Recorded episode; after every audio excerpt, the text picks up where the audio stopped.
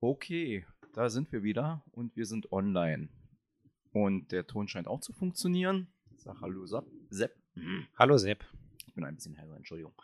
So, also, willkommen bei unserer Sprechstunde. Die Themen haben wir euch ja schon kund uns zu wissen gegeben. Wir wollen es aber hier auch nochmal wiederholen.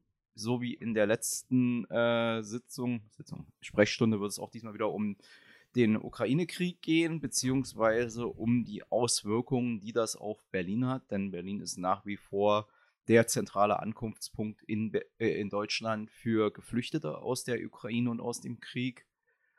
Und dann wollen wir, weil auch das ein wichtiges Thema in den nächsten Wochen und Monaten sein wird, das leider ganz oft immer ein bisschen, also zumindest aus unserer Perspektive unterbelichtet wird, über die jetzt beginnenden Haushaltsdebatten sprechen. Ja, am Gelde hängt, am Ge zum Gelde drängt doch alles, um mal den alten Goethe zu zitieren, obwohl ich glaube, der hat Gold gesagt.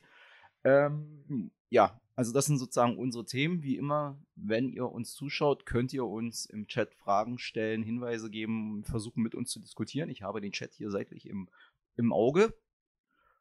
Und das soll es dann eigentlich auch schon mit den Präliminarien gewesen sein. Ihr habt ja jetzt im Vorspann, wenn ihr geguckt habt, nochmal die Rede von Carsten Schatz in der aktuellen Stunde aus der letzten Woche gesehen. Das war auch eine historische aktuelle Stunde, weil zum ersten Mal in einem deutschen, in einem DDR-Land, äh, hm. in einem bundesrepublikanischen Landesparlament ein Botschafter gesprochen hat.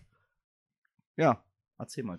Wie die, also, wie gesagt, wir machen den Einstieg wie immer über die Pla Plenarsitzung und danach kommen wir ein bisschen ins Allgemeinere zum Gelde zum Beispiel. Und das ist ja immer sehr allgemein, weil es ein Querschnittsthema ist. Ja, kommen wir zur Plenarsitzung. Ähm, es war wirklich, wie Hassan schon gesagt hat, eine denkwürdige Plenarsitzung, weil der Botschafter der Ukraine in der Bundesrepublik Deutschland, Herr Dr. Melnik, ähm, im Plenarsaal des Abgeordnetenhauses direkt zu uns Abgeordneten gesprochen hat und natürlich auch zu den Berlinerinnen und Berlinern.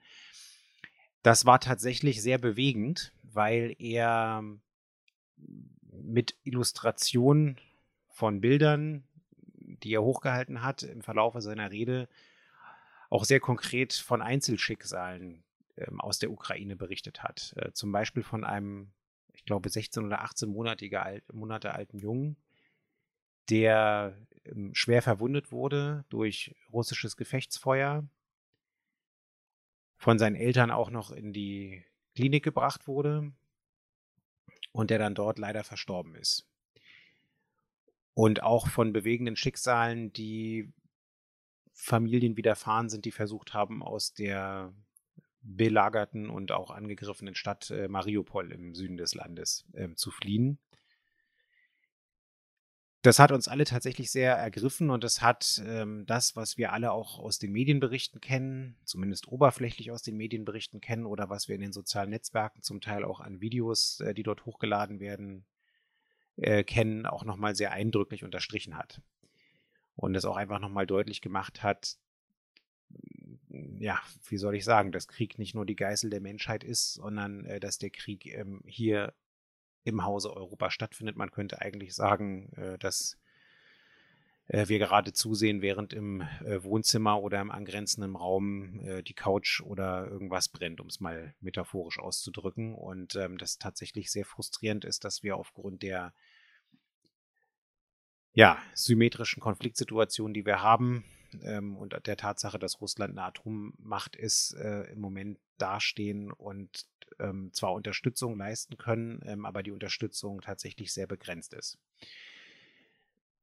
Und ähm, dass uns das eigentlich, jedenfalls geht es mir so, noch genauso ohnmächtig äh, zurücklässt wie äh, an dem Tag des 24. Februars, als äh, Wladimir Putin den Angriff auf die Ukraine befehligt hat. Der Botschafter hat dann sehr eindringlich ähm, gebeten und gefordert, die Ukraine noch stärker zu unterstützen, als ähm, das im Moment schon der Fall ist. Er hat eine, in Anführungszeichen, Luftbrücke 2.0, in dem Fall eine Schienenbrücke gefordert, die ja auch angelaufen ist. Die Deutsche Bahn ähm, hat ja diese Schienenbrücke am Laufen, die im Moment vor allen Dingen in die westliche Ukraine geht. Äh, da werden vor allen Dingen Hilfsgüter und medizinische Güter transportiert. Ähm, natürlich gibt es auch Waffenlieferungen. Da hat sich ja die Haltung von einigen EU- und NATO-Staaten äh, geändert. Ähm, es werden ähm, Luftabwehrraketen äh, ähm, gebracht. Es gab zwischenzeitlich die Diskussion ähm, oder das Angebot der äh, polnischen Luftwaffe, ihren, ich glaube, vollständigen MiG-Bestand aus Sowjetunion-Zeiten ja. über die USA nach, ähm, äh, nach in die Ukraine äh, zu transferieren, was insofern ein interessanter Vorschlag ist, als dass das ukrainische Luftwaffenpersonal natürlich auf die MiG-29 geschult ist und die die benutzen können. Äh, dem ist bis jetzt von den USA, glaube ich, noch nicht zugestimmt worden, weil es natürlich ähm, eine Sache ist, die bei der Frage der Waffenlieferungen, die getätigt werden, jetzt in Anführungszeichen eine weitere Qualitätsschraube wäre, wo man immer überlegen muss, äh, wie reagiert der im Moment nicht sonderlich rational zurechnenbare äh, Russland-Präsident darauf. Und zum anderen, aber das ähm, habe ich nur aus Militärkreisen äh, lesen können, ähm, auch so ein bisschen die Frage ist, ob das jetzt taktisch gerade sinnvoll ist, weil äh, der Betrieb, also die, äh, so eine, so eine MiG 29 zu betreiben äh, für eine Flugstunde äh, zieht, nach dem, was ich gehört habe, irgendwie zehn Wartungsstunden nach sich. Man braucht dafür die Infrastruktur. Und ähm, da ist auch aus taktischen Gründen gerade so ein bisschen die Frage, ähm, ist, es das, ist es jetzt in der aktuellen Situation der Ukraine gerade das militärische Mittel der Wahl, um die möglichst effektiv und schnell zu unterstützen? Offensichtlich ist da gerade jedenfalls bei den Amerikanern eine andere Einschätzung getroffen worden sehr effektiv scheint ja im Moment äh, die Unterstützung tatsächlich mit Panzerabwehrwaffen äh, zu sein, die dann ähm, Kick-and-Rush-mäßig äh, gegen, gegen die verschiedenen Konvois und gegen die verschiedenen vorrückenden Einheiten dann irgendwie ähm, wirksam eingesetzt werden. Zumindest äh, kann man das den Medien irgendwie nachempfinden. also das Thema hat er auch angesprochen, Waffenlieferungen. Äh, dann hat er angesprochen in Bezug auf Berlin, das fand ich auch sehr interessant, ähm, die Bitte danach, ähm, staatliche Europaschulen einzurichten. Ich glaube, das ist eine Idee, die man tatsächlich sehr ernsthaft diskutieren muss. Nicht nur, weil wir schon vor Kriegsbeginn eine zahlenmäßig nicht so kleine ukrainische Gemeinde hier in Berlin hatten. Ich glaube, äh, circa 20.000 Personen ja. sind das. Äh, da kann man schon mal drüber nachdenken, ob man ähm, sowieso auch eine ukrainische Europaschule einrichtet. Und ähm, da werden wir jetzt dann auch gleich noch drauf zu sprechen kommen, ähm, ist die Zahl ja stetig steigend im Moment. Also die, ähm, wenn man so will, durch die Flüchtlingsbewegung äh, wächst ja die ukrainische äh, Gemeinde hier in Berlin auch signifikant an von Tag zu Tag. Und auch vor dem Hintergrund ist das eine total sinnvolle Idee. Er hat dann auch ähm, den Senat darum gebeten, und ich denke, Klaus Lederer, der Kultursenator, wird da sehr offen für sein, ähm, die Berliner Bühnen und Theater und Kunst- und Kultureinrichtungen ähm, auch für ukrainische Künstlerinnen und Künstler, ähm, Schauspielerinnen und Schauspieler zu öffnen, damit die, äh, wenn man so will, äh, die, die hier sind sowieso, aber auch die, die jetzt im Exil quasi hier sind und ähm, bleiben werden, auch die Möglichkeit haben, äh, die Kultur und die Kunst ihres Landes und sicherlich auch äh, die Verarbeitung, die Kunst und Kultur ja auch immer bereitstellen kann für das, was da jetzt erlebt wurde, ähm, hier auch einfach auf den Berliner Bühnen und Theatern und Schauplätzen ähm, zur Aufführung zu bringen. Ich glaube, das ist auch eine hervorragende Idee und äh, da wird Klaus bestimmt in den nächsten ähm, Wochen und Monaten auch bestimmt erzählen, wie es da an der Stelle vorangeht. Auch sehr, sehr sinnvolle Vorschläge. Ja, ähm, er hat das dann abgerundet, natürlich auch wieder mit der Illustration eines Einzelschicksals, eines traurigen Einzelschicksals ähm, und ähm, hat natürlich ähm, die freie Welt aufgefordert und auch den russischen Präsidenten aufgefordert, dass ähm, es jetzt zu einem mindestens einem Waffenstillstand kommt und ähm, der Möglichkeit der humanitären Versorgung äh, der Opfer, äh, die dort jetzt schon zu beklagen sind. Ähm, bis jetzt hat das ja offensichtlich noch nicht gefruchtet, wenn wir uns die Verhandlungen angucken, die ja gerade bilateral ähm, laufen. Ähm, viele Informationen haben wir da nicht. Ich glaube, die Leute, die da am nächsten dran sind, sind die, die, die tatsächliche Berichte von den Verhandlungsdelegationen bekommen. Ähm, da werden wir einfach darauf angewiesen sein, was dann in den nächsten Tagen ähm, und Wochen berichtet wird. Ähm, Im Moment gibt es da jedenfalls noch keinen nennenswerten Durchbruch. Ja, das war die Rede des Botschafters und dann schloss sich daran eine Fraktionsvorsitzendenrunde an, so wie das üblich ist bei so ähm, hochgradigen Themen und am Ende natürlich auch die Rede der regierenden Bürgermeisterin.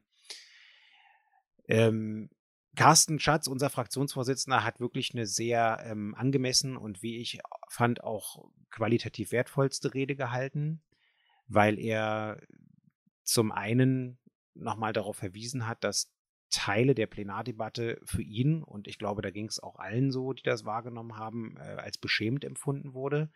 Damit meint er insbesondere die Rede oder den Redeversuch des ähm, Fraktions- und Parteivorsitzenden der CDU, Kai Wegner, der ähm, tatsächlich äh, ausgerechnet dieses Thema, also Flüchtlingsmanagement und Organisation der, der Flüchtlingsströme, versucht hat, will ich mal sagen, zu benutzen, um einen äh, taktischen Angriff auf die Koalition zu fahren. Ähm, und das war insofern besonders dreist, als dass äh, das eine Instrumentalisierung eines Ereignisses ist, was man einfach nicht macht. Das ist einfach unanständig. Ähm, und vor allen Dingen, weil ähm, seine eigene Partei als das letzte Mal eine und im Übrigen qualitativ hm, und quantitativ kleinere, äh, in Anführungszeichen kleinere, äh, Flüchtlingssituation aus dem Jahre 2015, ähm, äh, wo seine Partei hier in Berlin in der Verantwortung stand, total verkackt hat. Also wir alle erinnern uns noch an die Bilder äh, vor dem Lageso, wo es ohne die Hilfe, beherzte Hilfe der Zivilbevölkerung ähm, ein noch viel größeres Chaos gegeben hätte. Also die Leute standen da in Massen, die haben gefroren, die hatten nichts zu essen, die hatten keine Obdach, die konnten sich nicht mal registrieren. Das Lageso unter der Verantwortung des ähm, CDU-Sozialsenators Mario Chaya, der jetzt Generalsekretär seiner Partei auf Bundesebene ist, ähm, ja, das war einfach eine absolute humanitäre Katastrophe, die da stattgefunden hat und ähm, war auch einer der Gründe, warum diese Partei abgewählt wurde ähm, und wo Elke Breitenbach als äh, dann neue Sozial- und Integrationssenatorin äh, sofort aufgeräumt hat, was da an äh, Chaos hinterlassen wurde. Also ich erinnere nur noch mal daran, dass unter Elkes Regie ähm, sehr schnell diese eigentlich schon Elendsunterbringung in den Berliner Turnhallen so, also sehr schnell beendet wurde und die Leute vernünftige äh, Unterkünfte bekommen haben. Ähm, und die Turnhallen dann auch wieder ähm, repariert und renoviert werden konnten und dann auch wieder dem äh, eigentlichen Zweck, nämlich dem Sport, äh, dem Breitensport zur Verfügung gestellt werden konnte. Und ähm, wir können jetzt auch mal langsam zum Flüchtlingsthema kommen. Ich wollte gerade sagen, darum ging es ja dann genau. hauptsächlich auch in der Debatte ganz viel. Also ja klar, hat jeder sich sozusagen betroffen gezeigt und sozusagen sein seine Anteilnahme ausgedrückt. Aber ein relevanter Teil in der Debatte war ja sozusagen auch das unmittelbare politische Problem für das Land Berlin, wie man jetzt mit diesen Flüchtlingszahlen umgeht. Und die sind ja deutlich größer als die, die 2015, 2016, da waren irgendwie, also habe ich jetzt gelesen, da waren es so im Schnitt so 1000 Personen pro Tag. Nicht im, nicht im Schnitt, sondern an den Höchsttagen also der, der Krise 2015 waren es 1000 oder 1500 am Tag. Und aktuell sind es eher so 10.000 bis 14.000, die am Tag in Berlin ankommen, was ja auch damit zusammenhängt, dass die äh, Ukraine deutlich be besser an Berlin angeschlossen ist und da sozusagen die Flüchtlingsströme auch deutlich besser laufen.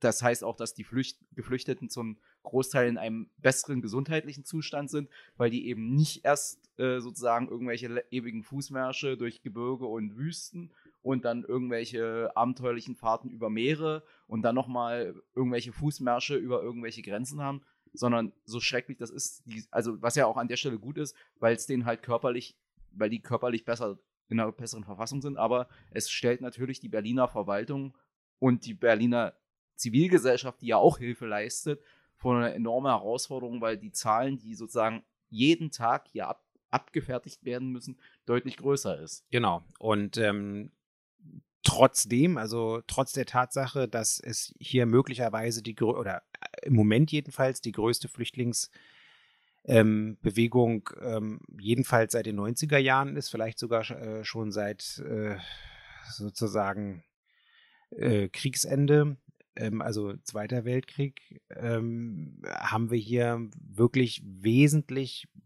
bessere Strukturen ähm, anwerfen können, als das eben äh, 2015 noch der Fall war. Und das hat natürlich was damit zu tun, dass man aus bestimmten Fehlern, die damals gemacht wurden, gelernt hat und dass wir hier tatsächlich äh, auch ein Stück weit besser darauf vorbereitet waren. Trotzdem ist es eine riesige Herausforderung, das muss man auch ganz klar sagen. Also ja. die Situation am Hauptbahnhof zum Beispiel oder auch am ZOP könnte ohne die Hilfe von Ehrenamtlichen, ähm, die da tagtäglich ähm, stundenlang, tagelang, nächtelang arbeiten, nicht bewältigt werden. Das muss man ganz klar sagen. Und zur Wahrheit gehört auch dazu, das ist nämlich auch eine Forderung gewesen, zum Beispiel von der CDU in der Debatte, und die ist auch wirklich völlig wirklichkeitsfremd gewesen und im Übrigen auch falsch, hat die regierende Bürgermeisterin auch zurückgewiesen, zu Recht, ähm, dass man das auch nicht einfach eins zu eins ersetzen kann durch staatliches Personal.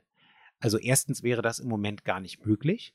ähm, zahlenmäßig und auch nicht so schnell. Und zweitens ist das auch so ein bisschen die Frage von, was hat man denn da eigentlich für ein Staats- und Gesellschaftsverständnis? Wir haben da ein äh, Staats- und Gesellschaftsverständnis als Koalition, aber als Linke sowieso, ähm, wo wir sagen, Gesellschaft funktioniert auch immer nur mit der Zivilgesellschaft zusammen. Du kannst nicht alle gesellschaftlichen Herausforderungen und äh, Probleme einfach nur durch Staatsbedienstete lösen, sondern äh, nein, da muss es um ein äh, auf Augenhöhe und ein Hand in Hand agieren gehen, um im wahrsten Sinne des Wortes geteilte Verantwortung. Das hat ja die Regierende auch nochmal deutlich gemacht. Das ist ja, man muss es ja gar nicht mal so hochsetzen, wie man, welches Staatsverständnis man hat. Das ist einfach die Frage, wie ist unser Staat aktuell jetzt organisiert? Und gerade im Sozialbereich ist der Staat nun mal so organisiert, dass der Staat oder diese Gesellschaft so organisiert, dass der Staat relativ wenig selbst macht, sondern für solche sozialen Leistungen freie Träger beauftragt. Seien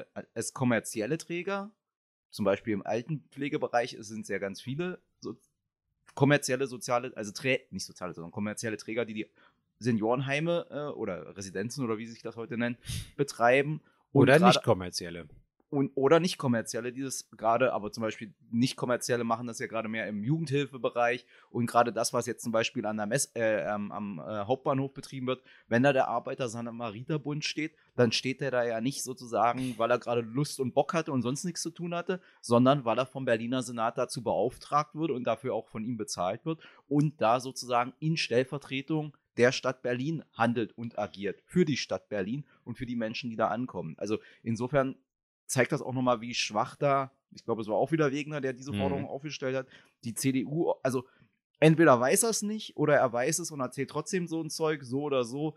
Es zeigt halt, er kann es einfach nicht. Also er ist einfach der Funktion, die er da inne hat, und der Situation, in der wir uns gerade gerade befinden, einfach nicht gewachsen. Ja. Aber das, das, ist jetzt ein Thema, das muss die CDU mit sich ausmachen. Das, das Personalproblem ist ja da auch nicht genau. neu. Das schieben wir erstmal weg. Aber, ähm, also sozusagen, es geht um die Frage, wie wir diese Krise bearbeiten. Und da, da ist es halt Quatsch, jetzt sozusagen nach keine Ahnung, was er da will. Also ob, er, ob da Ordnungsamt Leute stehen sollen ja. oder was. Also wir haben ja nicht, wir haben ja jetzt nicht tausend Krankenschwestern. Ja, und wir können es auch nochmal weiterdrehen. Wir können es auch nochmal weiterdrehen. Wir haben gerade, also die regierende Bürgermeisterin, um das jetzt auch nochmal klar zu machen, hat sich auch zusammen mit Katja Kipping, unserer Sozial- und Integrationssenatorin, die für das Flüchtlingswesen zuständig ist, eindringlich jetzt mehrere Tage hintereinander, sowohl hinter den Kulissen als auch äh, öffentlich, deutlich geäußert und an den Bund gerichtet gesagt, Berlin kann jetzt hier nicht noch länger alleine gelassen werden. Wir kriegen es jetzt gerade so hin mit Ach und Krach ähm, und mit eben der Hilfe der vielen ehrenamtlichen Helferinnen und Helfern und mit, den, mit der Zivilgesellschaft, das sozusagen Tag für Tag zu bewerkstelligen. Aber ähm, wir sind de facto in einer Überforderungssituation und in wenigen Tagen auch wieder an der Kapazitätsgrenze. Um es euch mal plastisch zu machen, wir haben ähm, sehr schnell ein Ankunftszentrum aus dem Boden gestampft. Das war damals noch in äh, der Reinickendorfer Oranienburger Straße mit entsprechenden Plätzen. Die waren ratzefatze voll.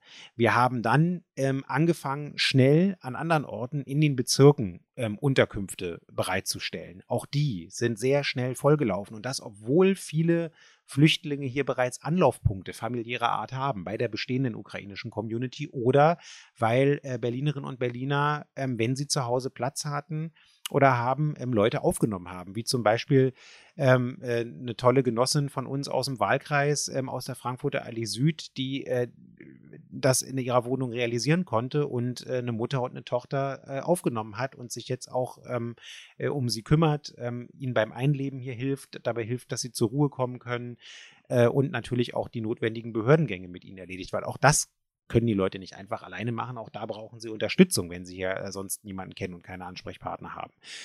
Ähm, und wir haben dann jetzt in einem weiteren Schnitt äh, auch sehr schnell ähm, das Flughafengebäude vom Flughafen Tegel aktiviert. Dort sind auch sofort jetzt Betten aufgebaut worden und wir können da, glaube ich, bis zu 3000 Personen ähm, in, der, äh, in der letzten Aufbau, Ausbaustufe in Anführungszeichen äh, unterbringen. Aber ähm, das ist in anderthalb Tagen auch voll, wenn wir das haben äh, in der Kapazität. Und auch auf dem Flughafen Tempelhof ähm, am Kolumbiadamm ähm, ist jetzt wieder eine Infrastruktur aufgebaut worden, nicht in dem, äh, in dem maroden Gebäude, sondern ähm, sozusagen, äh, so wie wir das aus 2015 äh, auch gemacht haben, auch nicht in den Hangars, sondern mit äh, sozusagen extra Aufbauten. Ähm, und vor dem Hauptbahnhof ist nochmal dieses ähm, äh, von der Stadtmission aufgebaute äh, Wärmezelt, größere Wärmezelt aufgebaut worden, damit man auch da die unmittelbare ähm, das unmittelbare Ankommen, zur Ruhe kommen und dann weiter mhm. verteilen, in Anführungszeichen, der, der Flüchtlinge irgendwie besser organisieren kann als in diesem provisorischen Zwischengeschoss, was da beim U-Bahnhof im Moment schon völlig, seit Tagen völlig überlaufen ist. Ja. Also, das alles sind Sachen, die wir hier ähm, gemacht haben und es werden jetzt auch noch weitere ähm, Einrichtungen äh, vom Krisenstab ähm, sozusagen hochgefahren, aber äh, bei der derzeitigen Zahl stoßen wir da tatsächlich ähm, auch da wieder demnächst an unsere Grenzen oder sind es schon und äh, brauchen da die Hilfe der anderen Bundesländer. Und auch des da Bundes, wieder. Vor allen Dingen des Bundes auch. Des Bundes, ja. Und auch da jetzt mal wieder den Punkt, ein zweiter Punkt, den, den Kai Wegner da eben halt auch einfach völlig verkannt hat. Ähm, wir haben auch um Amtshilfe äh, zum Beispiel bei der Bundeswehr ersucht, ähm, um sozusagen sie für diese zivile Arbeit, muss man ja dazu sagen, irgendwie auch an Unterstützung äh, zu gewinnen.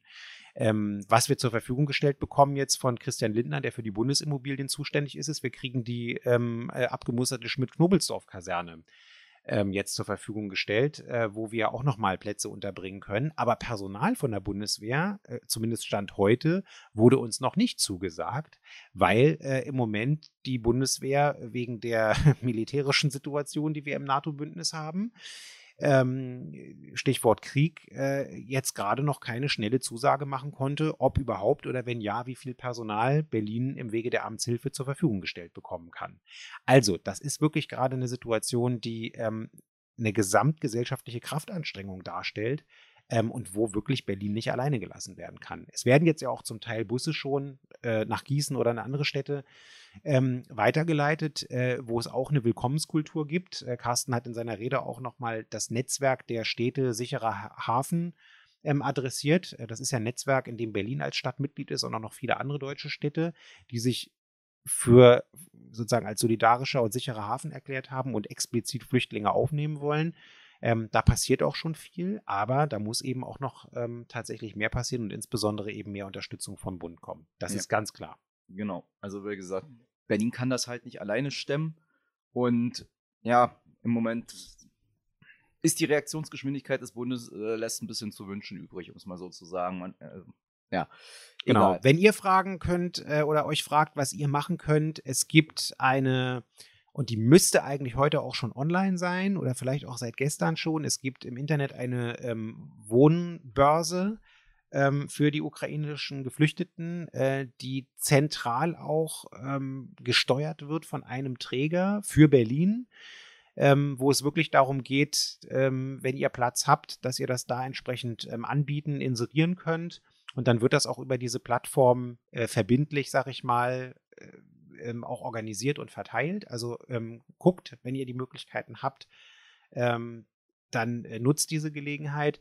Es gibt inzwischen auch schon ähm, auf der Sena Seiten der Senatsverwaltung für Integration ein Sonderformular, also online auch, für die Beantragung von Leistungen von Flüchtlingen. Der Bund hat sich inzwischen dazu entschieden, auf welcher Rechtsgrundlage er das machen will. Das wird auf der Rechtsgrundlage des ähm, Asylbewerberleistungsgesetzes erfolgen. Das heißt, ähm, die ukrainischen Flüchtlinge, die jetzt ähm, hier sind, die können dann ihre ähm, entsprechenden Sozialleistungen, einschließlich auch der Krankenversorgungs-, also Krankenversicherungsfragen und so weiter, dann sozusagen über dieses Formular nach dem Asylbewerberleistungsgesetz beantragen. Ähm, der, den Link dazu findet ihr schnell, wenn ihr das ähm, bei der Suchmaschine eurer Wahl ähm, eingebt. Ähm, also für den Fall, dass ihr entweder Leute kennt, ähm, weil ihr sie ehrenamtlich unterstützt in den Einrichtungen oder wo auch immer, oder weil ihr vielleicht sogar jetzt schon selber welche zu Hause bei euch äh, untergebracht habt. Also das ist auch eine Möglichkeit. Und ansonsten, wenn es um Sachspenden geht, ähm, auch nochmal der dringende Hinweis.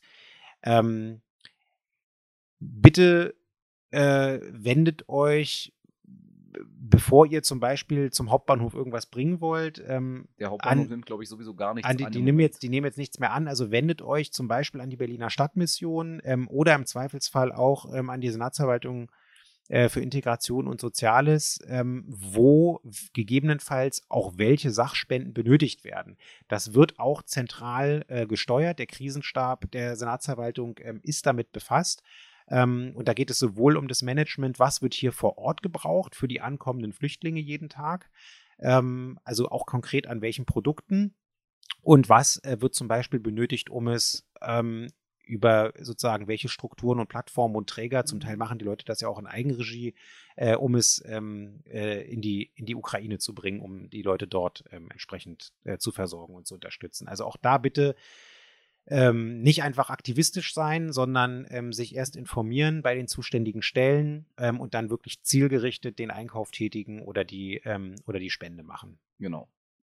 Okay ich glaube, mehr können wir dazu im Moment eigentlich nicht sagen zu dem Thema, weil es entwickelt sich jeden Tag weiter. Ja. Es steht auch zu vermuten, dass die Zahlen der Flüchtlinge sich noch, also es noch mehr werden, wenn, wenn der Krieg so weiterläuft, wie er aktuell läuft, wenn er vor allen Dingen auch weiter nach Westen sich ausbreitet, mhm. weil man muss ja sagen, wir haben im Moment auch eine sehr hohe Zahl von Binnenflüchtlingen, das heißt von Leuten, die aus den östlichen Gebieten der Ukraine in die westlichen Gebiete geflohen sind und wenn jetzt sozusagen, wie es ja jetzt in den letzten Tagen äh, sich gezeigt hat, Russland oder beziehungsweise die russische Armee auch den Westen vermehrt angreift und sozusagen nicht sich auf Kiew und die äh, Sü Südukraine entlang des Schwarzen Meeres äh, begrenzt, sondern da wirklich der Eindruck und die Gefahr besteht, dass sie raumgreifend äh, weiter nach, Ost, äh, nach Westen vorrückt werden auch von da die Menschen, die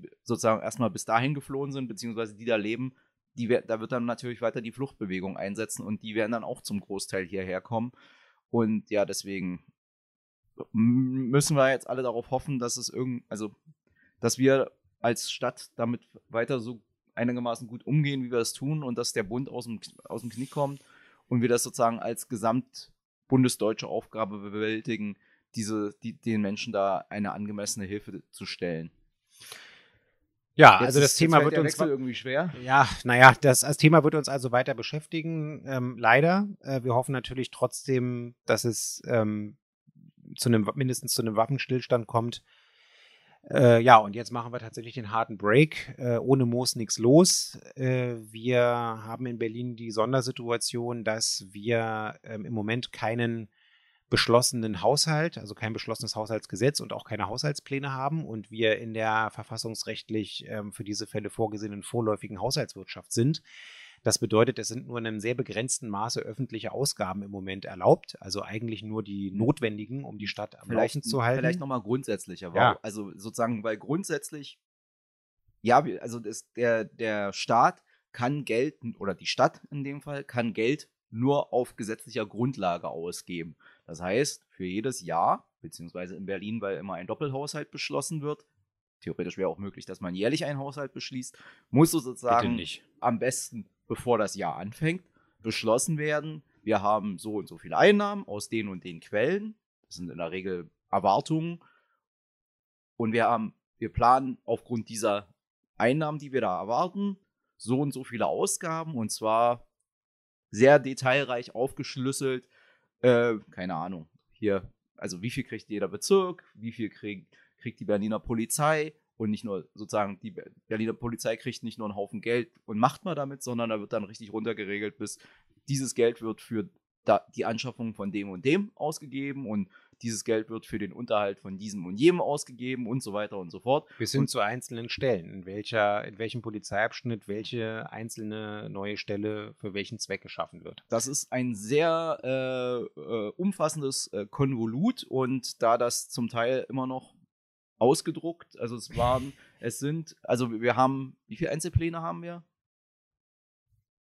Äh, sieb 10, warte mal, 1, 2, 3, 4, 5, 6, 7, 8, 9, 10, 11 Einzelpläne. Genau, also 11 Einzelpläne und da hat dann jeder Einzelplan ist so ein, so ein dicker äh, Wälzer und die kriegt, also das ist dann sozusagen gefühlt so, naja, ich würde mal sagen, ein Meter bedrucktes Papier, wenn, da, wenn, wenn man sich das ausgedruckt äh, zur Verfügung stellen lässt. Die genaue Statistik machen wir wie immer am Ende der Haushaltsberatung. Da werden wir euch genau sagen, wie viele Seiten, wie viele Änderungsanträge, ähm, äh, und wie viele Stunden äh, im Parlament dazu aufgewandt wurden, um das alles zu beraten. Aber das äh, wollen wir euch nicht, wollen wir nicht selber ausrechnen, sondern das äh, macht für uns immer das ähm, Hauptausschussbüro am Ende. Und da ah, werden wir uns einfach mal bedienen und dann werden wir das am Ende euch auch mitteilen. Genau. Und äh, weil das so ein Riesenkon, also wie gesagt, und an also es muss immer ein äh, beschlossenes Gesetz, ein Haushaltsgesetz vorliegen, aufgrund dessen der die Exekutive, in dem Fall der Berliner Senat, dann das Geld ausgibt und dieses Gesetz wird wie alle Gesetze vom Parlament verabschiedet.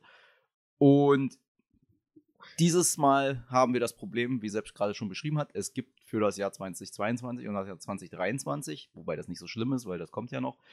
Aber da wir immer Doppelhaushalte machen, gibt es aktuell kein beschlossenes Haus äh, Gesetz zum, zum Geld ausgeben. Deswegen darf die Exekutive in dem Sinne kein Geld ausgeben, sondern nur sozusagen Bestehendes wird fortgeschrieben. Also der, der, der jetzt im Dienst ist, beziehungsweise die Stelle, die es schon gab am Ende des, des abgelaufenen Haushaltsjahres, die gibt es weiter, aber darüber hinaus darf nichts neu geschaffen und nichts neu ausgegeben werden, sondern das muss jetzt sozusagen warten, bis der Senat äh, beziehungsweise das Parlament dazu kommt, einen neuen Haushalt zu beschließen. Und warum ist das so? Das Problem ist, dass letztes Jahr Wahlen waren und der Senat hat es, weil in der Regel die Haushaltsberatungen zum Jahresende hin sind, hat es der Senat sozusagen nicht mehr, äh, beziehungsweise auch das Abgeordnetenhaus nicht geschafft, über die Wahl, also durch die Wahlen sozusagen vor Jahresende einen Haushalt zu beraten und zu beschließen. Und jetzt sind wir, sind wir an der Stelle, wo wir endlich dazu gekommen sind, ein, dass der Senat ein, eine, ein, weil der Senat hat das äh,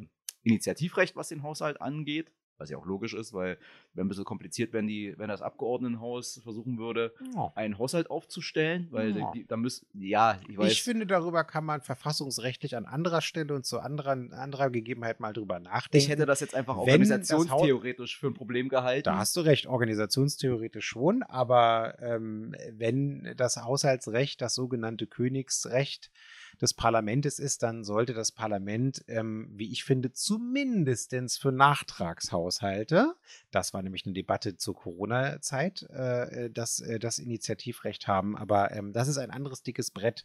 Genau. Leider müssten wir dazu die Verfassung ändern. Ähm, ich persönlich fände das cool, aber naja, Aber wir bleiben erstmal bei der Thema. Situation, wie sie ist. Also der, der Senat muss es vorlegen, hat er, letzt, hat er letztes Jahr nicht mehr geschafft. Jetzt hat er eins vorgelegt und jetzt ist die äh, Planung, soweit ich weiß, dass vor der parlamentarischen Sommerpause das Gesetz verabschiedet, oder ja genau, das Haushaltsgesetz ja. verabschiedet werden soll, damit dann die Exekutive normal weiterarbeiten kann. Und um den Brainfuck richtig groß zu machen, ähm, das Haushaltsgesetz wirkt auch, äh, wird rück, rückwirkend in Kraft treten zum 1. Januar 2022. Genau, damit ja, äh, genau. Und um jetzt nochmal noch mal zu den Grundlagen zu kommen, da das so ein riesen Konvolut ist, wäre es ein, und wir als Parlament ja arbeitsteilig arbeiten, gibt es, weil auch wie immer bei Finanzsachen hat natürlich der Hauptausschuss das äh, Zepter in der Hand, zumindest innerparlamentarisch, gibt es dann im Haushaltsausschuss in jeder Fraktion, hat dann jeder Abgeordnete, der da sitzt für seine Fraktion, für seine Fraktion äh, sozusagen das, äh, die Berichtsverantwortung. das heißt, er ist verantwortlich für ich glaube, du bist für vier Einzelpläne verantwortlich. Ja. drei. Vier. Vier Einzelpläne verantwortlich, wo er dann sozusagen Fraktionen, äh, also in der Gruppe derer, die da im Hauptausschuss sitzen, den anderen gegenüber sozusagen den Plan, den, den Einzelplan bearbeitet und dann so sagt, hier und da müssen wir noch dieses und jenes äh, drehen und wenden, damit das sozusagen ein linkes Haushaltsgesetz wird in unserem Fall oder ein grünes oder ein spezialdemokratisches Haushaltsgesetz. Und dann treffen die sich miteinander, also die Koalitionäre und verhandeln das nochmal untereinander und dann geht das dann in den, Haupt, den, in den, Hauptausschuss und nebenher laufen noch ganz viele Beratungen in den Fachausschüssen, wo dann sozusagen, bevor es in den Hauptausschuss zurückgeht, nochmal aus fachpolitischer Sicht äh, drauf geguckt wird und jetzt mal als, äh, wir, wir haben heute so einen zynischen Tag, und dann gucken sich die Hauptausschussleute das an und denken, ja, ist ganz schön eure fachpolitisches Gedattel da, aber dafür haben wir jetzt kein Geld. Habe ich das so äh, kurz und bündig ganz gut umrissen, wie, da so der, wie, wie, die, wie so eine Haushaltsberatung läuft? Ja, das hast du einigermaßen gut umrissen tatsächlich. So, und jetzt kommen wir mal ein bisschen zu den Facts. Also, ähm, um wie viel Geld reden wir denn eigentlich, damit ihr das mal wisst? Ähm, der Entwurf sieht vor, also der Senatsentwurf, den wir jetzt im Parlament beraten, da wird es natürlich Änderungen geben, aber sieht vor, dass wir Ausgaben in Berlin tätigen im Jahr, also in diesem Jahr 2022 von 37 7,367 äh, Milliarden Euro. Und äh, im nächsten Jahr soll es ein kleines bisschen weniger sein, nämlich nur 36,741 Milliarden Euro. Das ist eine ganze Menge. Da steckt aber auch wirklich alles drin. Also das Geld für die Bezirke. Die meisten Mittel in den Bezirken sind gesetzlich gebunden und in der Regel auch sogar aus Bundesgesetzen äh, finanziert oder durch Bundesgesetze finanziert. Ähm, aber ein gewisser Teil haben haben auch die Bezirke zur Steuerung übrig. Das will ich an der Stelle nur noch mal sagen, weil ähm, das ist hier in Berlin halt wegen der Einheitsgemeinde ein bisschen anders als in anderen Bundesländern, wo die ähm, Kommunen sozusagen auch echte Kommunen sind ähm, und da auch mehr ähm, Haushaltsrechte haben. Und äh, da stecken natürlich auch äh, die Ausgaben drin, die im Zusammenhang stehen mit der Auswirkung der Corona-Pandemie, die wir immer noch haben. Also ähm, das ist auch ja nicht wenig. Ähm, und natürlich sind da auch die ganzen Personalausgaben drin. Also damit ihr mal so eine ungefähre Vorstellung habt, in Berlin sind äh, allein die Personalausgaben ähm, circa 11 Milliarden Euro im Jahr. Also ähm, mehr als ein, äh, also naja, weniger als ein Drittel, aber mehr als ein Viertel. Ja. So, ähm, der Gesamtausgaben. Und ähm, ja, wir können ja mal auch in der nächsten Zeit so ein bisschen schauen, welche Schwerpunkte wir äh, für euch auch so setzen wollen, ne? was euch so informiert. Ihr könnt euch äh, könnt auch Fragen an uns stellen oder äh, wenn ihr irgendwie spezielle Nachfragen habt, die auch loswerden, dann werden wir die natürlich zu versuchen zu beantworten. Aber wir haben uns jetzt mal so ein paar Punkte rausgesucht, einfach als Beispiel, die vielleicht für euch von besonderem Interesse sind. Nehmen wir mal das Thema Polizei und Feuerwehr. Ähm, ist ja nicht unwichtig, weil ähm, ihr wollt äh, sicher unterwegs sein in Berlin und äh, wollt auch, wenn was ist, dass schnell die Feuerwehr kommt oder der Rettungswagen, bei dem sogar besonders schnell. Und äh, da setzen wir tatsächlich einen Schwerpunkt. Ich gucke mal auf meinen Spickzettel. Also zur Erhöhung der Einsatzbereitschaft, wie es so schön heißt im Gesetz, ähm, werden 610 ähm, zusätzliche Stellen bei der Polizei geschaffen insbesondere auch in äh, dem Bereich der sogenannten ähm, COPS, also der, Kontakt, der, Straße der Kontaktbereichsbeamten, die wirklich auf der Straße unterwegs sind und auch mal lang äh, schlendern auf dem Bürgersteig und auch einfach ansprechbar sind. Ähm, und 103 Stellen ähm, bei der Feuerwehr, denn auch da muss tatsächlich einiges passieren. Ähm, das Thema Digitalisierung ist ein riesiges Thema. Das ist eins, was euch wahrscheinlich eher negativ immer vielleicht täglich oder jedenfalls öfter im Jahr äh, auffällt, wenn ihr irgendwie feststellt, äh, hey, ich schmeiße hier auf dem Smartphone meine Berlin-App an und stelle fest, dass nur ein Bruchteil der Dienstleistungen äh, im Moment digital äh, abwickelbar sind. Jetzt mal ernsthaft, hast du die Berlin-App ja, offen? Okay. Natürlich. Als Mitglied des Digitalausschusses habe ich selbstverständlich die Berlin-App auf meinem Smartphone, die ich euch auch zeigen würde, wenn ich das hier nicht gerade als Kamera benutzen würde. Ähm, äh, und es gibt auch tatsächlich schon einige Sachen, die ihr darüber machen könnt. Zum Beispiel ähm, hier Kfz-Kennzeichen oder so ein Spaß. Ähm, aber es gibt eben auch noch viele Sachen, ähm, die einfach noch nicht digital gehen. Und ähm, da äh, sind wir, es ist wirklich eine Riesenaufgabe und da stecken wir tatsächlich auch nochmal ja, ordentlich ähm, Geld rein und äh, vor allen Dingen müssen wir aber auch die Arbeitsabläufe da verbessern und beschleunigen, weil da ist ehrlich gesagt das größte Problem. Also da ist Geld nicht das Problem, sondern da ist wirklich das Problem, wie kriegen wir das in die Strukturen rein ähm, und kriegen das auch wirklich umgesetzt. Ähm, Im laufenden Betrieb, das ist halt immer. Im laufenden Betrieb, genau. Du kannst halt nicht einfach Stopp machen und dann irgendwie Bups auf den Knopf drücken, drei Tage später und dann ist das neue System da und das ist alles so schön. Nein, leider nicht. Und ähm, es sind ja auch immer noch Menschen da, die das auch können müssen. Auf der anderen Seite, also ist tatsächlich alles nicht so einfach. Das Thema Verkehr wird euch wahrscheinlich auch richtig interessieren. Ähm, da äh, ist es so, dass wir für den Abschluss der Verkehrsverträge für S-Bahn und Regionalbahnverkehr ähm, Verpflichtungsermächtigungen in Höhe von rund 12,5 Milliarden Euro eingeplant haben. Ähm, davon rund 12,3 Milliarden Euro äh, für den S-Bahn-Verkehr der Jahre 2024 folgende. Ähm, und äh, ja, das ist einfach äh, ein Thema, was für uns wichtig ist, weil es eben um die Verkehrswende geht. Und das Rückgrat der Verkehrswende kann nur der öffentliche Personennahverkehr sein. Und deswegen müssen wir da dringend auch mit Brandenburg zusammen ähm, das Angebot verbessern. Ähm, um jetzt mal nur ein Beispiel zu nennen, weil das schon ganz lange in der Diskussion ist und auch viele Leute gar nicht verstehen. Alleine im Südwesten von Berlin ähm, wo es äh, auch eigentlich noch mal eine bestehende S-Bahn-Linie gegeben hat und auch eine äh, ehemalige Eisenbahnstrecke gegeben hat, die sogenannte Stammbahn. Äh, haben wir irgendwie 60.000 Einwohner in dem dortigen Teil des Speckgürtels wohnen, also hier so Teltow, Kleinmachnow, Stahnsdorf. Und das sind Leute, die im Moment überwiegend mit dem Auto reinpendeln. Wenn du Glück hast, fahren die zu einem der S- und U-Bahnhöfe da unten ran. Das machen aber nur die wenigsten. Die meisten fahren dann mit dem Auto auch schön bis in die Innenstadt oder wo sie sonst hin müssen. Ähm, und äh, da müssen wir dringend vorankommen. Und äh, äh, das stand ja auch heute in den Zeitungen, irgendwie diese Stammbahn wieder reaktivieren und auch insgesamt den ÖPNV verbessern, die Taktung verbessern. Um jetzt mal nur ein Beispiel zu nennen. Im Osten hast du das Thema ganz genauso. Wenn wir jetzt hier irgendwie die Landsberger Allee nehmen, zum Beispiel, ähm, die eine der Haupteinfallschneisen, ähm, dann äh, haben wir hier auch echt ein Thema, weil die Tram das alleine nicht wegtragen kann. Ihr wisst ja, an dem Thema sind wir schon, sind wir schon länger dran. Und ähm, ja, vielleicht noch, äh, vielleicht noch eine, eine, Zahl, die auch nicht unwichtig ist. Der ganze Pflegebereich ähm, ist ein richtiges Thema, wie der ganze Gesundheitsbereich äh, auch. Da haben wir jetzt gerade, um mal Vivantes zu nennen, Vivantes ist der größte Krankenhauskonzern der Bundesrepublik, der öffentliche, ähm, aber ich glaube auch private. Also wenn man die privaten dazu nimmt, auch. Also es ist der größte Krankenhausbetrieb. Und ähm, da haben wir jetzt einen ähm, guten Tarifvertrag äh, tatsächlich, also nicht wir, sondern haben die Tarifparteien ausverhandelt, der, äh, also von dem wir auch hoffen, dass er wirklich auch zu einer Attraktivitätssteigerung dieses ganzen Berufs äh, führt, ja, also bei den Krankenpflegern, bei den Pflegekräften insgesamt, ähm, und von dem wir uns auch erhoffen, äh, dass die Gesundheitsquote bei den Beschäftigten steigt, die wirklich auf, dem, auf der letzten Rille fahren.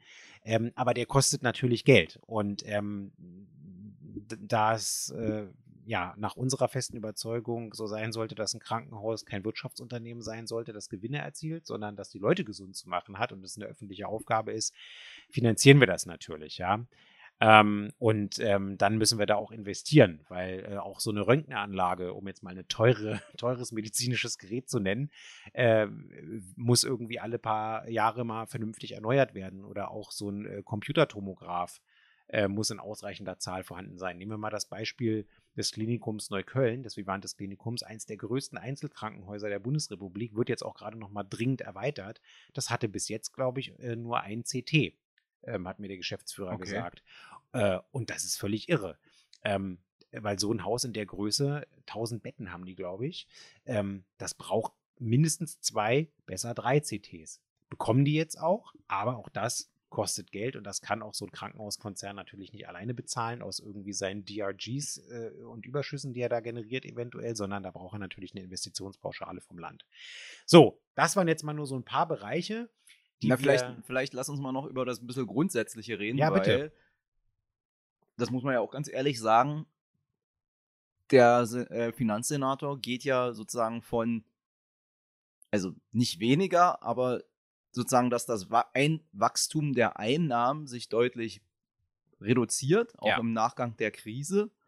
Und entsprechend hat, hat er auch den Haushalt gestrickt, beziehungsweise zusammen mit seinen äh, Senatskollegen, was heißt, dass für vieles, was wir, wo wir sagen, da rede ich ja noch nicht mal von wünschenswert, sondern wo wir sagen, es ist eigentlich notwendig, ist das Geld nicht oder zumindest nicht in dem von uns eigentlich angestrebten Umfang da.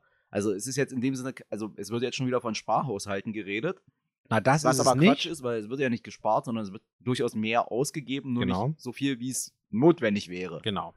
Das ist sozusagen das Thema. Und das wird auch jetzt in der parlamentarischen Beratung wahrscheinlich zu spannenden Auseinandersetzungen sowohl innerhalb der Koalition als auch zwischen der Koalition und den Oppositionsparteien führen, weil es liegt natürlich in, in, in, in der Sache selbst begründet, dass unterschiedliche Parteien mit unterschiedlichen politischen Schwerpunkten auch unterschiedliche Schwerpunkte haben, wenn es darum geht, Geld auszugeben. Und insofern genau. wird jetzt sozusagen eine nicht kürzer werdende Decke, aber zumindest eine Decke, die nicht reicht, wird jetzt das Gezier anfangen.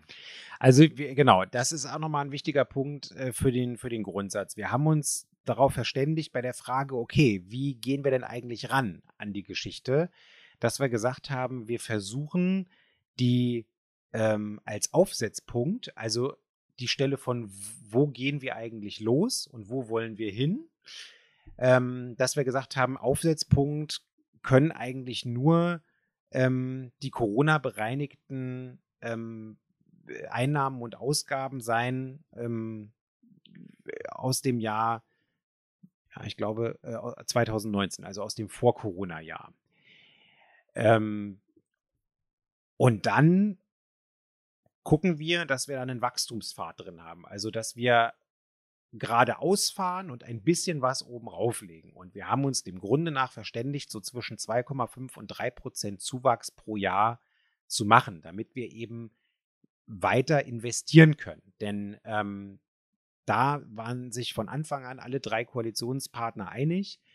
Ähm, wir werden aus dieser Corona-Krise, die ja eine Vollbremsung der Volkswirtschaft war, ähm, nur rauskommen, wenn wir weiter investieren. Ähm, denn die, ich sage jetzt mal, marode Brücke oder marode Schule vor Corona, die ist natürlich auch nach Corona noch marode äh, und muss irgendwie äh, repariert werden. Und das ist natürlich volkswirtschaftlich sinnvoll, weil ähm, eine Brücke, die heil ist, verkürzt Arbeitszeiten zum Weg, äh, auf den Wegen, die man privat und beruflich irgendwie nimmt, äh, ist wichtig und äh, die Leitungen, die da drunter fließen, sind auch wichtig und eine Schule ist äh, noch viel wichtiger, äh, weil die Menschen, die darin ausgebildet werden, vielleicht zukünftig mal Nobelpreisträger sind, tolle Patente erfinden, die uns hier das Leben irgendwie hoffentlich leichter machen, um es jetzt mal irgendwie so ganz abstrakt darzustellen. So, und äh, insofern ähm, müssen diese Investitionen natürlich weiter getätigt werden.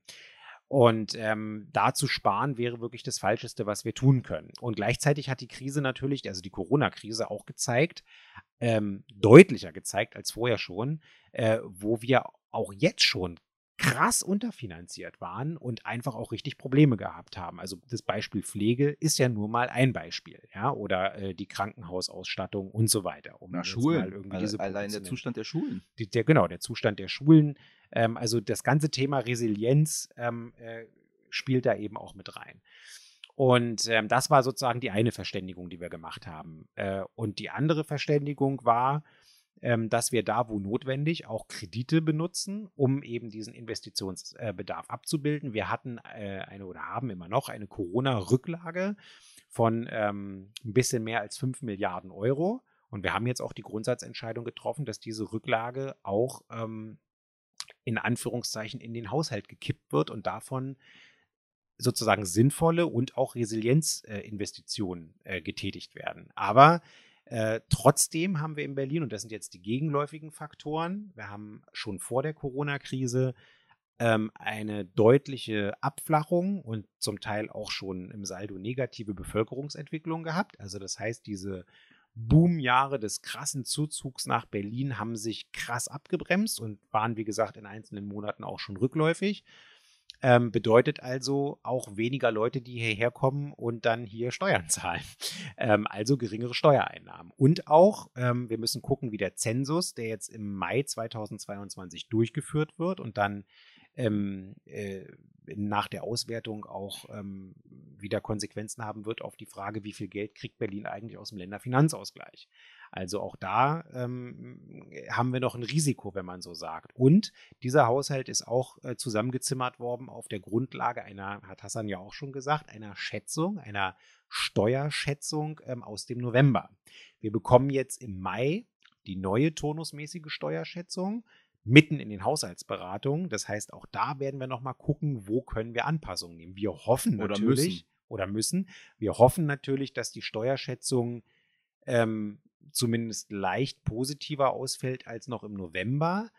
Aber wir haben jetzt auch ein Kriegs, äh, äh, eine Kriegssituation. Äh, wir haben eine galoppierende äh, Inflation, insbesondere bei den Energiepreisen ähm, wo wir alle noch nicht genau wissen, wie sich das auf die Steuerschätzung, auf das Wirtschaftswachstum ähm, auswirken wird ähm, und auf die verfügbaren Einkommen der äh, Privathaushalte. Also ähm, da sind jetzt auch noch Unwägbarkeiten drin. Ne? Es ist immer so ein bisschen mit der Wünschelroute. Ich, und ich wollte gerade sagen, das, wir müssen das, trotzdem versuchen, das so seriös wie wir können zu planen. Aber es ist halt wirklich aktuell, zeigt sich, äh, also ich sage jetzt nicht, der Mensch plant, äh, Gott lenkt oder so, ich weiß nicht, wie, wie der Spruch genau war, aber im Moment haben wir wirklich das Thema, ihr, wir agieren jetzt sozusagen auf der Basis von Schätzungen und Planungen in denen ein ganzer Krieg mit seinen Folgen global wie für die Stadt unmittelbar überhaupt nicht vorkommen. Und die kann auch seriös noch gar keiner jetzt einplanen, weil wir können ja nicht in die, also vor, vor vier Wochen hätte keiner gedacht, dass jetzt Krieg ist und insofern wissen wir nicht, was, wissen wir jetzt nicht, was in vier Wochen ist. Das ist halt alles unvorhersehbar und insofern und trotzdem müssen die Parlamentarier jetzt so tun, als könnten sie verlässlich planen und müssen sozusagen auf den ihnen zur Verfügung, äh, also den Informationen, die wir jetzt zur Verfügung haben, müssen sie für die nächsten anderthalb Jahre einen Haushaltsplan aufstellen und dann auch beschließen. Im Bewusstsein, dass es passieren kann, dass, also ich, ich habe ja vorhin gesagt, das Ziel ist jetzt, ihn vor der Sommerpause zu beschließen und es kann sein, wenn sie dann aus der Sommerpause zurückkommen, dass sie direkt sich hinsetzen können, um einen Nachtragshaushalt aufzustellen, weil wir festgestellt haben, wir haben jetzt so und so viele Menschen, die jetzt zusätzlich für eine nicht absehbare Zeit in dieser Stadt leben, mit den entsprechenden Mehrbedarfen in den jeweiligen Bereichen, zum Beispiel Schule. Ja. Wenn wir jetzt in Größenordnung Kinder bekommen, also Kinder bekommen in die Stadt, die im schulpflichtigen Alter sind und die hier beschult werden müssen und die hier sozusagen zusätzlich, äh, zusätzliche äh, Bedürfnisse haben, zum Beispiel den Spracherwerb, dann wird das irgendwie abgebildet werden müssen. Genau. Weil Oder die brauchen die Räume, die brauchen Richtig. Lehrer. Das ist alles sozusagen Sachen, die sind jetzt alle noch nicht eingepreist in dem Plan, wie er vorliegt. Also wahrscheinlich wird es jetzt im Zuge der Debatten, wird sich da noch ein bisschen was drehen, aber auch das ist sozusagen ja, die, die Bedarfe werden steigen. Also überlegt euch das mal. Äh, wenn, wenn in Berlin äh, tatsächlich, äh, keine Ahnung, immer äh, in einem bestimmten Zeitabschnitt 10.000 neue Menschen auch tatsächlich hier bleiben, also hier nicht nur als Drehkreuz einmal ankommen und dann äh, nach ein paar Tagen woanders in die Bundesrepublik oder nach Europa äh, weiterreisen, sondern wirklich hier bleiben, ähm, was unsere verdammte Pflicht ist und was auch, das macht Berlin auch aus. Also Berlin ist äh, die Stadt der Freiheit. Berlin hat wie kaum eine andere Stadt äh, noch in einem kollektiven Gedächtnis, was es heißt, äh, sozusagen von einem Krieg getroffen und zerstört zu werden.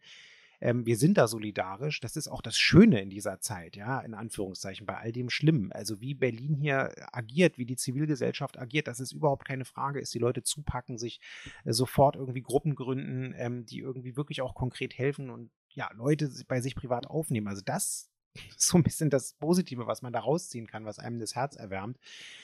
Ähm, äh, aber das hat natürlich, also ja, das hat natürlich Konsequenzen. Und äh, um jetzt mal nur ein Beispiel zu nennen, noch, du hast gerade das Beispiel Schule genannt, ähm, in der ähm, äh, Telegram-Gruppe Lichtenberg hilft, in der ich auch ähm, mit bin, ähm, hat jetzt gerade einer vor ein paar Stunden gepostet, hey, ich habe bei mir zu Hause eine Mutter ähm, und, ein, und ein Kind, eine Tochter aufgenommen aus der Ukraine, die kommen jetzt gerade langsam zur Ruhe, ähm, die wollen auch wieder, äh, auch zur Verarbeitung, ja, auch in so ein bisschen in so eine Normalität irgendwie da reinfinden. Und die Tochter, die hat in der Ukraine Ballettunterricht gehabt, äh, mehrfach die Woche, also so schon so in Richtung äh, Profi irgendwie, ne? Und die, der sucht jetzt natürlich auch hier in Lichtenberg irgendwie eine, ein Ballettangebot, eine Ballettschule, äh, wo dieses Kind dann auch einfach irgendwie eine Sache weitermachen kann, die zu seinem Lebensrhythmus gehört hat und dem Kind vielleicht auch hier wieder ein bisschen Halt und Stabilität gibt. So.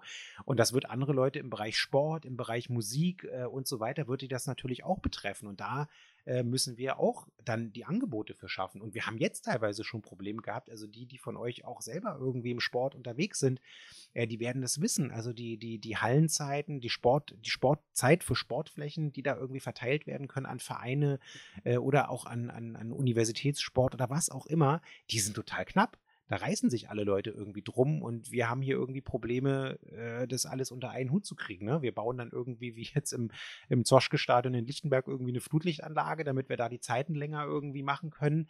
Ähm, an vielen anderen Stellen gibt es viel zu wenig Sportflächen und ähm, die Bedarfe werden jetzt eher noch wachsen, also als ohnehin schon. Das wird eine riesige Herausforderung für uns in den nächsten Jahren sein und das müssen wir alles finanzieren. Ja. Und wir brauchen auch den Platz dafür. Also es ist auch einfach die Frage von, wo haben wir noch welche Flächen oder wo müssen wir auch für öffentliche Flächen wieder äh, oder für öffentliche Zwecken wieder Flächen hinbekommen. Und da sind wir dann auch wieder bei einem urlinken stadtentwicklungspolitischen Thema. Wir müssen jetzt auch wirklich nochmal genau gucken, wo gibt es hier eigentlich welche Wiesen neben welchen Discount-Markten zum Beispiel, die irgendwelchen Discountern wie bei uns hier im Wahlkreis, also ich meine, da wissen wir schon, was wir machen wollen, bei dem Grundstück, was ich im Blick habe, aber ihr kennt das ja vielleicht auch, ja, da gibt es dann irgendwie einen Discounter, äh, das Grundstück gehört dem auch, da ist irgendwie der Markt, dann ist da irgendwie daneben irgendwie ein Parkplatz und dann ist daneben, sind da noch irgendwelche Arrondierungsflächen, die vielleicht größer, mal kleiner sind, aber äh, wo seit Jahren irgendwie nichts passiert. Wo wir uns auch die Frage stellen, ja, wie gehen wir jetzt eigentlich damit um? Nehmen wir das als Gesellschaft hin, dass da irgendwie einmal im Jahr irgendwie Tannenbäume irgendwie verkauft werden äh, und, und in dem Discounter eine Mieteinnahme entsteht? Oder äh, brauchen wir die Fläche jetzt tatsächlich für irgendwas anderes? Ja, nur um mal ein Beispiel zu nennen. So, und jetzt, um die Stimmung noch ein bisschen mehr zu trüben. Eine Sache, die, über die wir es jetzt noch nicht, also Sepp hat schon mal angedeutet, es gibt ja sozusagen die Steuerschätzung, wo die Einnahmeseite, also ein relevanter Teil der Einnahmeseite, es gibt ja auch Gebühren und so Zeugs, ähm, drin abgebildet wird. Und äh, das Problem ist ja, als Land Berlin sind wir nur sehr begrenzt in der Lage, die Einnahmeseite zu gestalten, weil der Großteil dessen, was so ein Land an Steuern einnimmt, hängt von Entscheidungen ab, die auf Bundesebene getroffen werden. Und da weiß man noch nicht so genau, was da in den nächsten Jahren jetzt kommt, weil das Blöde ist, wir haben da einen äh, Liberalen sitzen, und zwar keinen guten Liberalen, der was von äh, Wirtschaft so richtig versteht, sondern so einen Liberalen, der der Meinung ist, ein, äh, gu äh, ein guter Finanzminister hat für niedrige Steuern zu sorgen, a priori. Da gibt es übrigens inzwischen viele Untersuchungen dazu, die, die zeigen, dass das Quatsch ist. Aber egal. Und äh, der ja jetzt sozusagen in der Vorwoche ja. hat ja die Bundesregierung gesagt, so, wir wollen jetzt ganz, ganz viel Geld ausgeben. Und jetzt Anfang dieser Woche hat der zuständige Finanzminister äh, gesagt, weil wir jetzt ganz, ganz viel Geld ausgeben wollen, senken wir jetzt erstmal die Steuereinnahmen. Nämlich dadurch, dass wir die äh, Mehrwertsteuer und die Mineralölsteuer oder die Mehrwertsteuer auf Benzin und Öl und so senken und die äh, Mineralölsteuer auch senken. Naja, das hat er tatsächlich nicht gesagt, ähm, weil er dann einen anderen Vorschlag macht, aber äh, im Kern hast du recht. Aber es geht sozusagen, und, und, äh, ich wollte jetzt darauf hinaus, also ja. beziehungsweise in der Bundesregierung wird, oder von den Bundes, der, die Bundesregierung tragenden Fraktion, äh, Fraktionen wird sowas Die Logik diskutiert. ist, wir, wir, geben, wir müssen mehr Geld ausgeben und, deswegen nehmen wir weniger ein. Deswegen nehmen wir weder, weniger ein. Und mein Punkt war jetzt, ein Liberaler kommt er dann immer um die Ecke, egal was ist, und sagt sozusagen, um jetzt die Wirtschaft anzukurbeln, müssen wir die Steuern noch viel mehr senken. Ja. Das kann, also das kann ich auch jetzt schon sagen, spätestens zur Jahresmitte wird die FDP ankommen, wahrscheinlich sekundiert von der CDU oder die CDU kommt da, zuerst damit um die Ecke und dann springt die FDP damit drauf und wird sagen, wir müssen jetzt, keine Ahnung, die Unternehmenssteuer und hast du nicht gesehen und bla bla bla äh, senken, um hier die Wirtschaft anzukurbeln. Dass das noch nie funktioniert hat in der Geschichte, interessiert ja an der Stelle nicht. So wahrscheinlich nach dem Gesetz der großen Zahlen, wenn wir es oft genug machen, muss es ja einmal klappen. Sondern, es ist, sondern es ist einfach nur Ideologie. Ähm, das kann man auch wunderschön nachschlagen unter dem amerikanischen Schlagwort Trickle Down, ähm, dass dort äh, mindestens seit Reagan äh, immer mal wieder von republikanischen Präsidenten in einer sehr großen und leistungsfähigen Volkswirtschaft probiert wurde und man da ablesen kann, und da gibt es auch zig Untersuchungen von Wirtschaftsnobelpreisträgern dazu, dass es nicht funktioniert, weil die Unternehmen stecken sich das überwiegend, insbesondere die großen Unternehmen, dann irgendwie in die Tasche beziehungsweise schütten es über die Dividenden aus. Ähm, wenn du Glück hast, reinvestieren sie einen kleinen Teil davon noch in ihr eigenes Unternehmen, aber ob sie das in deinem eigenen Land tun, äh, ist nochmal eine ganz andere Frage, sondern äh, das machen sie dann auch gerne im globalen Maßstab in irgendwelchen Niedrig, äh, Niedriglohnländern, äh, wo irgendwie äh, keine Arbeitsschutzmaßnahmen herrschen und irgendwie naja, Leute dann auch sogar noch bis in den Selbstmord getrieben werden. Und der Punkt Fall. ist dann halt, wenn sie das jetzt demnächst in äh, tatsächlich, wie ich, wie ich es befürchte, auf Bundesebene sagen, wir machen jetzt hier ganz große Steuersenkungsorgien, dann werden wir auch als Land Berlin ein Problem haben, weil ja. wir sozusagen von diesen Entscheidungen abhängig sind. Zum Ganz Beispiel, genau. was die Unternehmenssteuer angeht. Und wie gesagt, also bringen wir das jetzt auch nochmal kurz mit einer antimilitaristischen Perspektive, die wir als Linke ja haben, auch in Verbindung. Ähm, wir haben tatsächlich äh, an der Stelle ein großes Problem mit der Ampelregierung auf Bundesebene. Ihr habt ja mitbekommen, eine Reaktion auf den Angriffskrieg Putins in Europa gegen die Ukraine war, ähm, wirklich von jetzt auf gleich ähm, politisch die Mehrheit dafür zu besorgen, beschlossen ist ja noch nicht, aber die politische Mehrheit in den Koalitionsfraktionen dafür zu besorgen, dass 100 Milliarden Euro und zwar über eine Änderung des Grundgesetzes, über eine Verankerung eines Sondervermögens im Grundgesetz bereitgestellt werden. Da kann man nur mit dem Kopf wackeln und staunen, weil äh, erinnert euch mal daran, dass wir jahrelang, also seit Ausbruch der Corona-Krise, gestritten haben, um eine Mehrheit dafür zu bekommen, dass wir den Pflegebonus finanzieren der vom Haushaltsvolumen her signifikant geringer ist als diese 100 Milliarden Euro, die jetzt in die Aufrüstung der Bundeswehr finanziert werden. Die Aktienkurse der entsprechenden, ähm, äh, der entsprechenden Rüstungsindustrie, äh, Rheinmetall und ähnliche sind auch irgendwie gleich mal schön durch die Decke gegangen. Also äh, da weiß man auch gleich, äh, so ehrlich sind ja die Aktien, äh, sind ja dann die Börsen äh, im Kapitalismus, da kannst du gleich sehen, äh, wer sozusagen Gewinner von politischen Entscheidungen ist und wer Verlierer. Aber egal. Ähm, also das ist sozusagen ein Thema. Und die machen ja nicht nur das. Es ist ja nicht nur so, dass sie irgendwie diese 100 Milliarden Euro irgendwie zur Verfügung stellen. Der, der Grund, warum sie das Grundgesetz dafür ändern wollen, extra, und das als Sondervermögen ins Grundgesetz schreiben, ist ja kein Polit, also sozusagen kein politischer, sondern das, das ist der, dass sie sagen, dass äh, sie machen das deswegen, weil sie die Schuldenbremse, die im Grundgesetz steht, nicht abschaffen wollen. Die Corona-Krise hat gezeigt, das war sozusagen, also es gab zwei Bewährungsproben in Anführungszeichen, seitdem es die Schuldenbremse als, als Ideologie, als verfassungsrechtliche Ideologie gibt. Das war ähm, die Finanz- und Wirtschaftskrise 2009. Die ist sofort außer Kraft gesetzt worden und es ist, sind über Nacht 400 Milliarden Euro äh, an Bürgschaften und Krediten zur Verfügung gestellt worden, damit dieses Finanzsystem äh, gestützt wurde. So, die nächste Bewährungsprobe war dann äh, die Corona-Krise.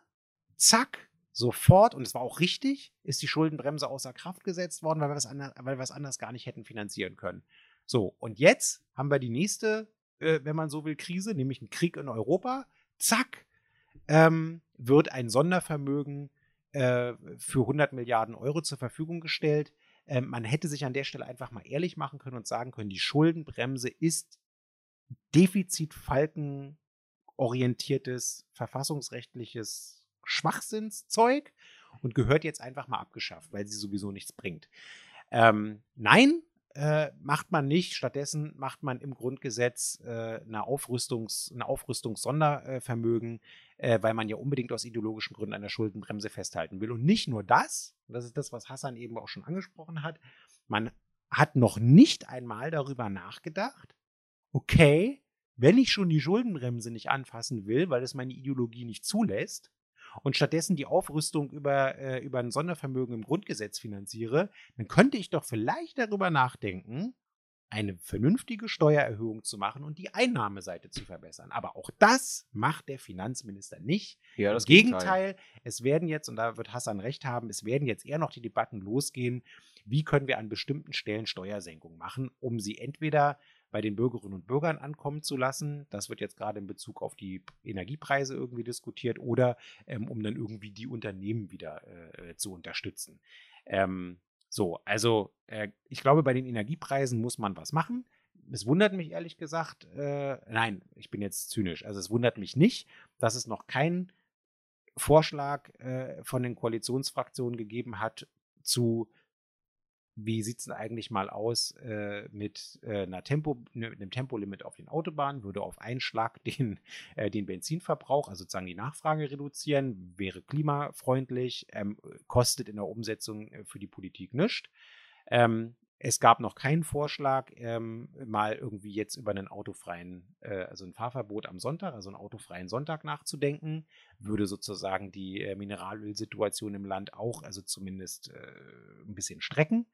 Ähm, Anteile der Ölreserven ist man jetzt ja schon rangegangen, nicht sonderlich viele, aber ähm, um uns mal die Karten zu legen, also äh, wir haben hier eine nationale Reserve, äh, die uns 90 äh, Tage hilft. Ja, aber danach, ist, danach ist erstmal Schluss. Sagen wir, mal, äh, sagen wir mal ehrlich, an der Stelle wird halt deutlich, in, äh, in Deutschland ist die Prämisse jeder Krisenbearbeitung, die gehobene Mittelschicht darf davon in ihrem Alltag nichts merken. Dass jetzt Krise ist und dass das irgendwie ein Problem ist. Das darf also sozusagen bei den Kleinen, da interessiert das, glaube ich, weniger, weil die merkt es immer. Genau, da interessiert es auch die ganze Zeit nicht, ob es da Strom- und Gassperren gibt. Genau. Das interessiert die jetzt im Krieg auch nicht. Deswegen wurde jetzt erst sozusagen, als die ben als die Benzinpreise durch die Decke gingen, weil die äh, Strompreise sind ja vorher schon gestiegen, da hat es aber auch nicht so wirklich interessiert, sondern erst jetzt, wo die Benzinpreise, wo vor allen Dingen, ja, es gibt, also nicht nur, aber vor allem die, diejenigen betroffen sind, denen es durchaus ein bisschen besser geht. Und zwar je besser, äh, und auch diejenigen, die im Zweifelsfall ein etwas größeres Auto fahren, da wird das sozusagen zum politischen Thema gemacht. Also wie gesagt, die, äh, mein, mein Eindruck oder meine Überzeugung ist, hier die politische, die, die zentrale politische Prämisse ist, egal was ist, Krise, Krieg, äh, Energie, der gehobene deutsche Mittelstand darf davon in seinem Alltag nicht tangiert werden und dafür wird alles gemacht, was, was, was geht oder was auch nicht geht. Aber sozusagen das sind sozusagen die Grundüber das ist die Grundüberlegung, die, da, die dahinter steckt. Ja. Und wir müssen dann als Linke äh, gucken, wie wir damit in einer Stadt, wo ein Großteil eben nicht diesem gehobenen Mittelstand angehört, damit umgehen. Und zwar auf eine Art und Weise, dass diejenigen, die eben nicht diesem gehobenen Mittelstand, der hier sozusagen der Flucht- und Angelpunkt aller politischen Überlegungen auf Bundesebene ist, davon äh, im überbordenden Maße leiden muss. Und jetzt mache ich trotzdem noch mal was Positives Jetzt und auch was gespannt. Realistisches, damit wir hier nicht völlig äh, demotiviert äh, aus dem Podcast rausgehen. Was tun wir? Erstmal, wir konzentrieren uns hier als Linke in Berliner Regierungsbeteiligung äh, darum, dass wir die bestehenden Steuergesetze wenigstens so gut wie möglich ausschöpfen. Natürlich hätten wir gerne eine vernünftige äh, Einkommenssteuerreform. Äh, dafür haben wir auch konkrete Vorschläge gemacht. Natürlich hätten wir gerne eine vernünftige Körperschaftsunternehmenssteuerreform. Fordern wir auch, haben wir aber im Moment die Mehrheit nicht für, also müssen wir erstmal realistisch mit dem umgehen, was wir haben. So. Und ähm, das ist ja auch ein Thema, für das ich bei der Linken zuständig bin äh, im Abgeordnetenhaus. Wir sorgen mit diesem Haushaltsgesetzentwurf dafür, dass wir äh, mit Stellen und auch was die Arbeitsverbesserung anbelangt, äh, das Eintreiben und das Durchsetzen der Steuern und der Steuergerechtigkeit verbessern. Beispiel, wir werden weiterhin ähm, den Anstieg bei den Außenprüfungen der sogenannten Einkommensmillionäre vorantreiben. Da hatten wir schon im letzten Jahr die höchste Prüfquote ähm, seit, äh, ich glaube, zwei, äh, ja, mindestens 2006 oder so. Ähm, also die höchste Prüfquote wirklich seit Jahren. Da sind ähm, alleine bei der Gruppe der sogenannten Einkommensmillionäre ähm, 6 Millionen Euro an ähm, mehr Steuer- und Zinseinnahmen hinzugekommen. Wenn ihr denkt, es sind Millionäre, nein, das ist ein Begriff, der umgangssprachlich noch aus D-Mark-Zeiten herrührt. Das sind Menschen, die im Jahr ähm, ein äh, Einkommen von mehr als 500.000 Euro haben. Und ich sage bewusst Einkommen. Es ist nicht das Vermögen, sondern wirklich das Cashflow-Einkommen, was die in dem Jahr haben. Und das sind tatsächlich in Berlin ähm, ähm, etwas mehr als 800 Personen. Ähm, und die Prüfquote da, wie gesagt, müssen wir noch weiter erhöhen, weil jedes Mal, wenn wir da reingucken, ähm, finden wir in, unterm Strich auch ähm, sozusagen mehr, als was wir an der einen oder anderen Stelle auch nochmal zurückzahlen müssen. Auch das hat es schon gegeben. Das ist der, ein, der eine Punkt. Und dann werden wir uns dafür einsetzen, dass die ähm, Unternehmenssteuern und die Eintreibung der Unternehmenssteuern verbessert werden, insbesondere bei den Großbetrieben. Ähm, da ähm, ist die Prüfquote wegen Corona leider gesunken. Wir waren immer so bei roundabout 20, 25 Prozent bei den Großbetrieben. Ähm, das war jetzt, ähm, waren jetzt 10 Prozent weniger in den letzten beiden Jahren, weil das Finanzamt einfach wegen Corona nicht so oft ausrücken konnte, wie es gerne ausgerückt wäre. Trotzdem hatten wir alleine bei den Großbetrieben im letzten Jahr 1,2 Milliarden Euro mehr Einnahmen. Da waren auch Einmaleffekte dabei. Ja, das kann man jetzt nicht einfach linear fortschreiben. Aber auch da haben wir uns politisch verständigt, wollen wir die Prüfquote äh, weiter erhöhen. Und ähm, das werden wir auch tun. Und ähm, das ist zumindest das, was wir als unseren kleinen Beitrag hier als Bundesland im Rahmen der uns vorgegebenen Bundesgesetze äh, machen können. Und ähm, wir können nur hoffen, dass wir andere Länder auch ermutigen, äh, an der Stelle die Einnahmen irgendwie hochzutreiben. Und natürlich setzen wir uns auf der bundespolitischen Ebene dafür ein, dass wir einfach ein gerechteres Steuersystem bekommen. Und zwar auch gerade jetzt. Jo. Gut. Das ist dann ein gutes Schlusswort für heute. Und damit würde ich sagen, verabschieden wir uns. Die Woche wird spannend. Wie gesagt, Haushaltsberatungen beginnen. Das heißt, am Mittwoch und am Freitag hat Sepp diese Woche gleich zweimal Haushalts Hauptausschuss. Das erste Mal ist am Mittwoch ist ein normaler Hauptausschuss mit den normalen sieben Stunden äh, Vorlagen und äh, aus allen Senatsverwaltungen etc. pp. bearbeiten. Und am Freitag wird dann im Hauptausschuss die erste Lesung des Haushaltes mit einer allgemeinen Aussprache, also noch nicht sozusagen zu also danach kommen dann äh, jede Ausschusssitzung immer ein, zwei Fachbereiche, die besprochen werden. Diesmal ist es sozusagen die allgemeine Aussprache. Wer das gerne verfolgen möchte, der kann das im Livestream des Abgeordnetenhauses tun. Und ja, damit wären wir durch für heute. Genau.